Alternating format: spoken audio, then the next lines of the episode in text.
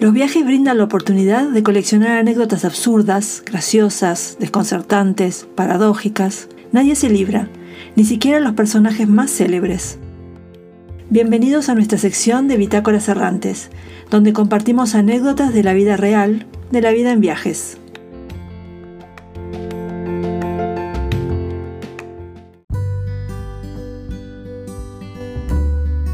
Henry Valentine Miller nació en 1891 en Nueva York, ciudad que detestaba y criticó fuertemente.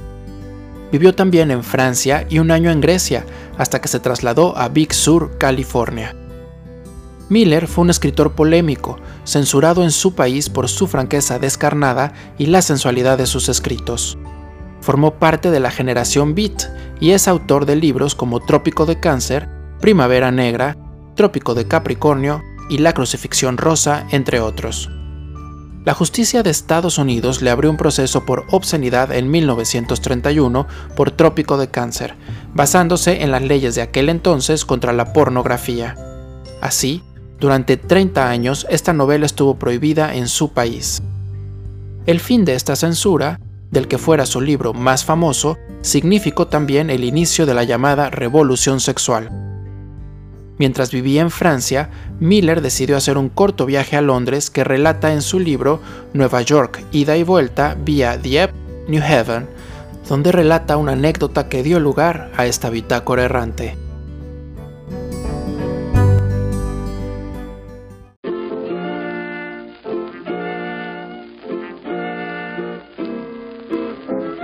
La relación de Henry Miller con su todavía esposa June era tormentosa aunque ya estaban separados, y ella planeaba regresar a Estados Unidos en cuanto tuviera el dinero necesario. De modo que el escritor decidió que quería escapar de alguna forma, y además se le antojaba escuchar hablar en su propio idioma, ya que llevaba algunos años viviendo en París. Aunque aseguraba detestar Londres, decidió improvisar un viaje con ese destino. La idea era mantener el plan en secreto, ya que a Jung no se le ocurriría buscarlo en Londres, y probablemente a su regreso ella se habría marchado. Consiguió dinero para mantenerse sin problema durante unos 10 días y tramitó una visa por un año, por si terminaba gustándole Londres y decidía volver más adelante.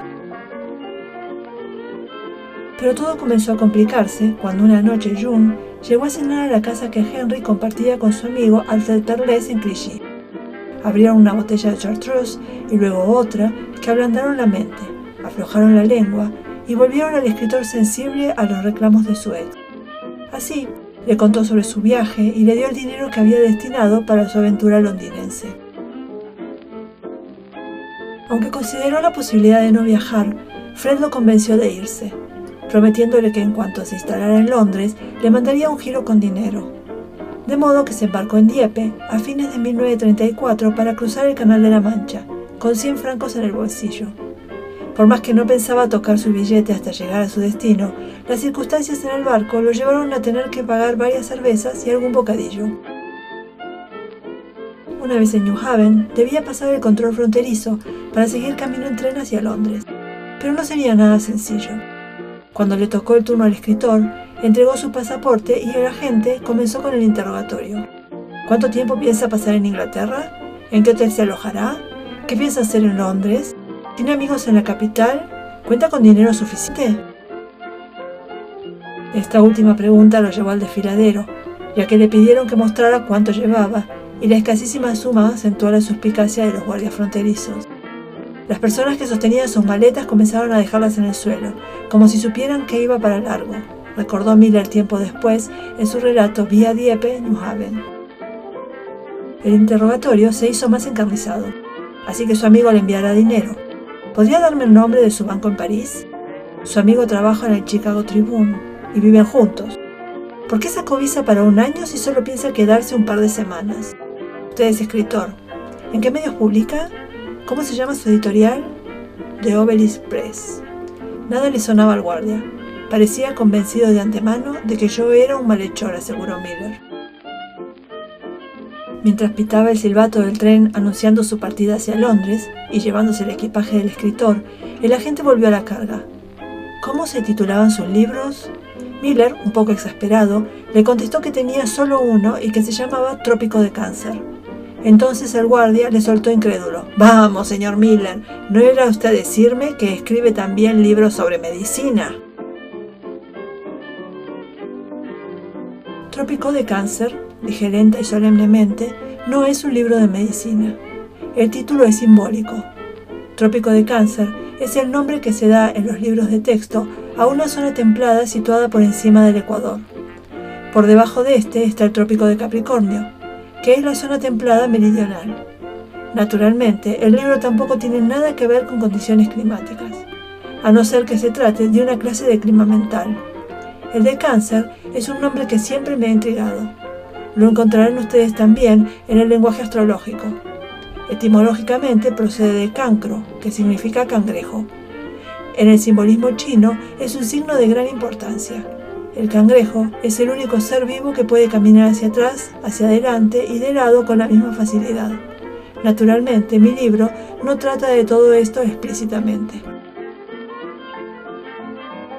La detallada explicación le valió de poco a Henry Miller, quien fue encargado a un guardia que debía custodiarlo toda la noche y al día siguiente acompañarlo de regreso a Dieppe, donde le devolvería su pasaporte con la visa para Inglaterra tachada con una ominosa X negra.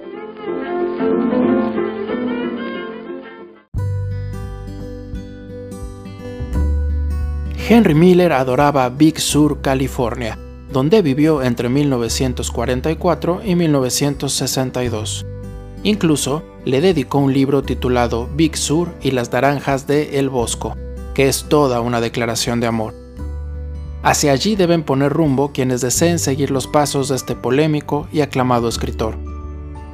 El corazón de Big Sur y su alma cultural es la biblioteca conmemorativa Henry Miller, que suele describirse como el lugar donde nada sucede. La afirmación podría ser atinada para los meses de invierno, sin embargo, se aleja de la verdad durante el verano, cuando las actividades culturales se multiplican. La biblioteca conserva la colección de libros del escritor y varias acuarelas que él pintó.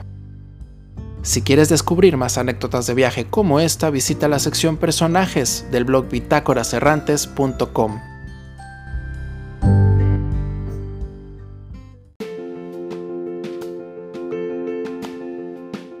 Hasta la próxima anécdota viajera. Para no perderte ninguna historia, suscríbete a nuestro podcast en tu plataforma favorita.